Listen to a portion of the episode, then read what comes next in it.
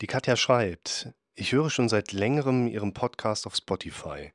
In vielen Dingen finde ich mich auch wieder und habe sogar einige Aha-Momente. Kurz zu mir, ich bin 34 Jahre alt. Mein Leidensweg fing 2019 so richtig an. Zunächst mit einem Benommenheitsschwindel, der seitdem eigentlich permanent da ist. Mal mehr, mal weniger. Irgendwann kamen Panikattacken dazu und daraus manifestierte sich eine waschechte Hypochondrie. Zunächst Angst vor Krebs, am schlimmsten ist meine Herzneurose und natürlich Angst vor Thrombose, Lungenembolie etc. Jedes körperliche Symptom macht mir gleich Angst, obwohl ich natürlich von Kopf bis Fuß durchgecheckt wurde, MRT-Kopf, HWS, RWS, Angiografie, also Untersuchung der Gefäße, Kardiologie und so weiter, alles ohne Befund. Ständig habe ich auch Angst um andere, ob das mein Mann ist, Familienmitglieder oder sogar meine Tiere. Sogar bei denen denke ich das Schlimmste, wenn sie etwas haben. Den ganzen Tag ist mein Kopf voll mit sowas. Ich weiß, dass es eher einer generalisierten Angststörung entspricht. Zu allem Übel bin ich noch sehr kontrollsüchtig, aber nur in Bezug dazu, dass nichts Schlimmes passiert. Also Türen kontrollieren, schauen, ob alles aus ist und so weiter. Am schlimmsten ist diese Sache auf der Arbeit. Ich liebe meine Arbeit wirklich und könnte mir nicht vorstellen, was anderes zu tun. Ich bin in der Apotheke als PTA angestellt und habe somit natürlich mit vielen Krankheiten zu tun. Auch mein Mitleidsempfinden ist sehr groß gegenüber anderen Menschen. Mehrfach kontrolliere ich auch, was ich den Kunden für Medikamenten abgebe, damit auf keinen Fall etwas schief geht. Zudem projiziere ich auch gerne etliche Krankheiten auf mich selbst, von denen ich mitbekomme, sprechen in meiner Arbeit in der Apotheke. So gesehen also ein sehr schlechter Beruf für mich. Aber früher hatte ich das Ganze ja nicht, stehe halt ständig unter Spannung. Ich habe auch schon eine psychosomatische Reha und zwei psychosomatische Kliniken hinter mir, die mir im Hinblick geholfen haben, das alles wenigstens etwas zu verstehen. Es ist jedoch noch nicht so, wie ich es mir wünsche. Ich weiß, dass es wohl niemals mehr so ganz weggehen wird, habe aber auch schon etliche Antidepressiva durch. Mittlerweile nehme ich Sertralin. Ich muss dazu sagen, dass 2011 mein Vater verstorben ist und das sehr unerwartet für mich gekommen war. Er war der Mensch, den ich am meisten liebte. Ich konnte nie darüber sprechen, ohne in Tränen auszubrechen. Doch mittlerweile geht es, aber es ist immer noch sehr schwer für mich.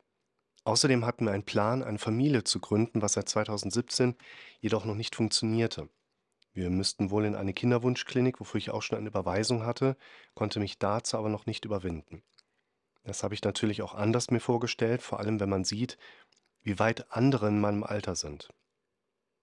Ich meine eigentlich auch, dass ich dazu im Moment sowieso nicht in der Lage bin. Und ich weiß nicht, ob ich nur das Erleben von Schwangersein erreichen möchte und mit 34 natürlich auch ein entsprechender Druck dahinter steht. Dies könnten natürlich Indikatoren für meine jetzige psychische Verfassung sein. Was ich mir im Moment aber eigentlich nur wünsche, ist etwas gelassener zu leben und Dinge wieder mehr genießen zu können. Ich stehe auf und habe schon die ersten Katastrophengedanken. Ich könnte wirklich zufrieden sein mit meinem Leben, auch wenn mir die Sachen bzw. Personen und Wünsche fehlen bzw. entsprechend nicht erfüllt werden. Psychotherapie habe ich auch schon hinter mir. Ich warte jetzt auf mein Rezept für die Invirto-App, falls Ihnen das was sagt. Ich kann ja nicht tatenlos hier rumvegetieren. Wenn Sie eventuell Zeit hätten, das zu lesen, wäre ich dankbar für einen Tipp. Das machen wir doch gerne. Und wir geben nicht nur einen, wir geben natürlich mehrere. Wenn wir noch mal so ein bisschen in der Nachricht zurückgehen, da waren so ein paar Sachen mit dabei, die ich mir gerade mit rausgeschrieben habe, die entsprechend für die Kommentatoren eigentlich ganz interessant sind, aber natürlich für viele andere Hilfesuchenden, die diese Videos entsprechend sehen, natürlich auch mal wieder so Inputs sein dürfen, um Dinge mal aus einer anderen Perspektive zu sehen, um mal so ein bisschen Aha-Momente wie die Katja entsprechend auch zu bekommen. Und die erste Sache, die ich mir rausgeschrieben habe, die finde ich ganz interessant.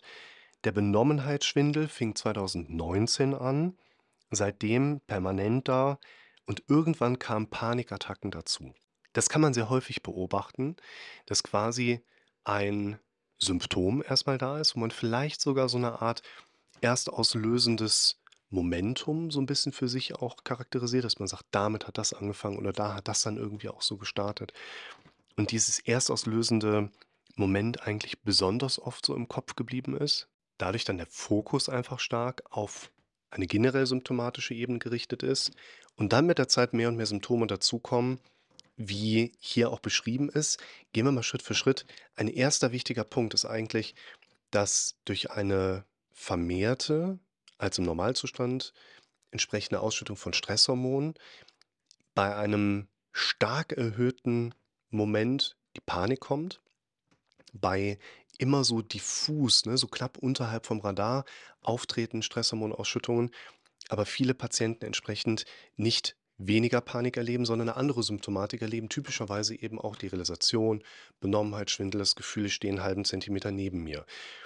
Und hier haben wir quasi ein vermutliches mehr und mehr Hineinsteigern über die letzten 3 Jahre, was wir da sehen können, dass es eben vor 3 Jahren eine Stresshormonausschüttung chronifiziert im Alltag schon gab, ausgelöst durch immer wiederkehrende auch Gedanken, kommen wir gleich zu, wo möglicherweise dann dieser Benommenheitsschwindel durch erklärbar wird und das dann mit der Zeit immer weiter gestiegen ist, sodass dann irgendwann das ganze Ding, ich sage mal, zum Überlaufen gebracht wird oder kippt. Und dann haben wir eben auch verstärkt diese Paniksituation mit da drin. Was dann auch mit dazu kommt, ist, was die Katja auch beschrieben hat, dieses mehr und mehr an entsprechenden gedanklichen Präsenzen in Bezug auf Befürchtungen, auf Ängste, auf es könnte anderen Menschen irgendwas passieren. Und was man hier, finde ich, an diesem Beispiel sehr gut sehen kann, ist tatsächlich dieser Punkt dieser, ich nenne sie jetzt mal gerade so frei flottierenden Ängste, die da auftreten. Wichtig auch hier nochmal, viele der Dinge, das sagt die Katja ja später auch, gehen ja in die Richtung einer generalisierten Angststörung. Aber wir müssen immer bedenken, es liegt nicht die generalisierte Angststörung als Grunderkrankung vor, weshalb dann darauf aufbauend hier zum Beispiel Ängste und da noch was dazu und hier noch was und da spielt das auch noch eine Rolle mit dazukommen sondern wir haben hier ein, finde ich, sehr schönes Beispiel dafür. Hier oben treten immer wieder Gedanken auf. Schaut euch mal das Video an zu dem Thema die drei wichtigsten Werkzeuge. Unser Kopf bietet uns was an und das macht er ja genauso, wie er es eigentlich tun soll. Und der ist ja eigentlich vollkommen gesund mit dem, was die Katja da beschreibt. Dein Kopf denkt in Automatismen, das heißt, du brauchst dich gar nicht anzustrengen und der haut ja trotzdem diese Gedanken mit da rein. Der denkt negativ, dramatisch, misserfolgsorientiert und der denkt in Szenarien. Also alles das, was die Katja hier beschreibt. Und was die Katja hier sehr schön hervorbringt, ist ja quasi, es wird zunehmend schlimmer. Schaut euch dazu mal das Video an, warum wir mit der Zeit so starke Symptome bekommen.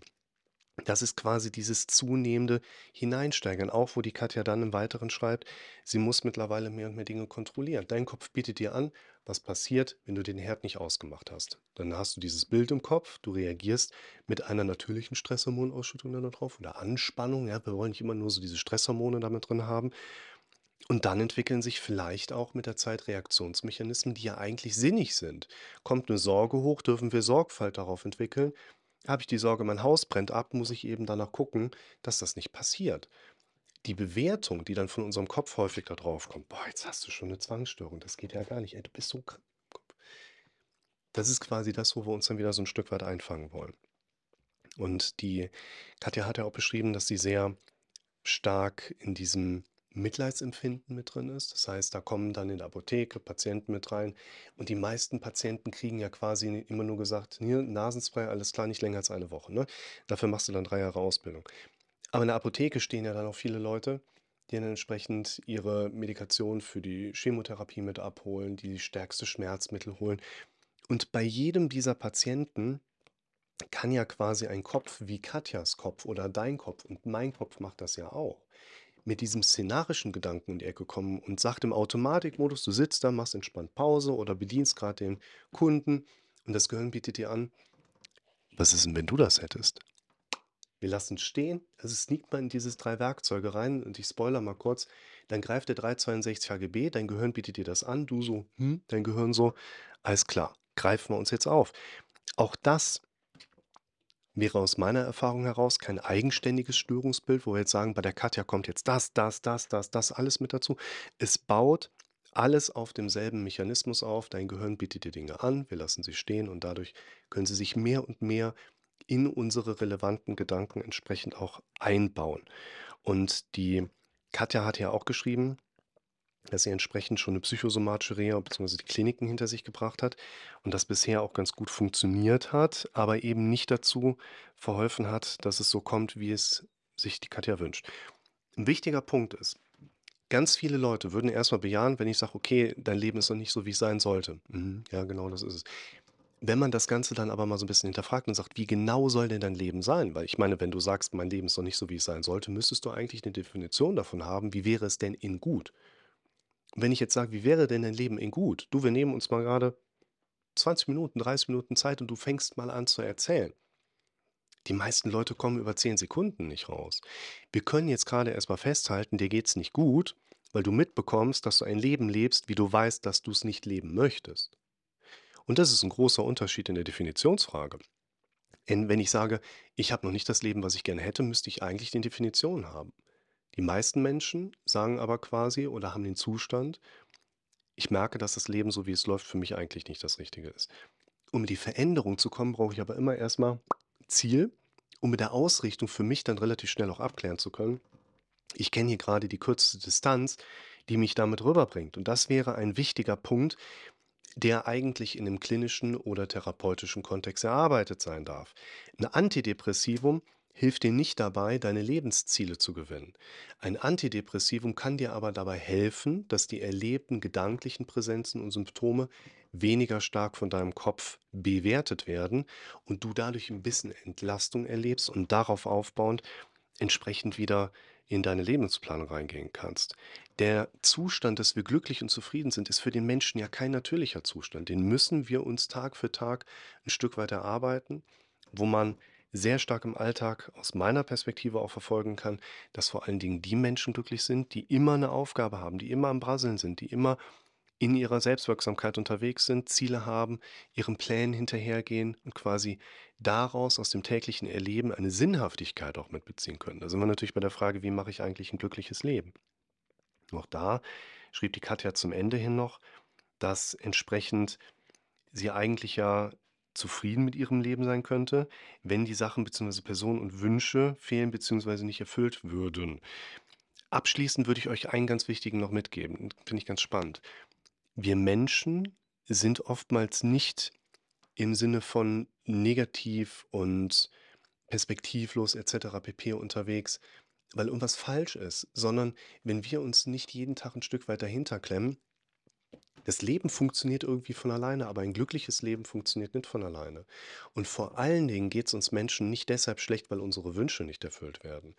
Uns Menschen geht oftmals schlecht aufgrund der Art und Weise, wie wir mit unseren Wünschen noch umgehen. Es macht also auch hier Sinn, wie in dem Punkt vorher, eine Konkretisierung anzugehen und zu sagen, welche Ziele und Wünsche, Ideen für dein Leben hast du denn eigentlich konkret? Was man natürlich im therapeutischen Prozess besser aufarbeiten kann, als wenn man sich mal einen Podcast anhört oder ein Video anschaut. Und das ist ein Punkt, wo diese App zum Beispiel, die sie angedeutet hat, oder die Psychotherapie, die sie hinter sich hat, eigentlich aus meiner Sicht ja genau diese Aspekte mit triggern dürfen, damit ein Mensch wieder letztlich eine gewisse Sinnhaftigkeit im eigenen Leben erkennt. Die große Aufgabe, mit der wir alle vertraut sind oder uns beschäftigen dürfen, lautet ja, wir dürfen Sinn in diesem sinnlosen Leben für uns generieren. Und deshalb finde ich hier abschließend für die Katja auch noch den Tipp wichtig, uns geht es nicht schlecht, wenn unsere Wünsche nicht erfüllt werden, sondern aufgrund unseres Umgangs mit unseren Wünschen. Daher eine der wichtigsten Empfehlungen, die ich hier abschließend mitgeben kann, schreibt sie auf. Da unser Gehirn aber immer auch gerne Gegenargumente mit reinschmeißt, schaut euch mal das Video zum Thema, wie solltet ihr mit euren Ideen umgehen, mit an, weil unser Gehirn uns immer gerne entsprechend Gründe aufzeigt, warum wir Dinge vielleicht doch nicht tun sollten. Und es da einfach sinnvoll ist, und das erkläre ich in diesem Video, alles immer sofort mitzuschreiben. Und mit dieser Perspektive für die Katja ein Danke an die Nachricht, für euch alle Fragen gerne in den Kommentaren und bis ganz bald.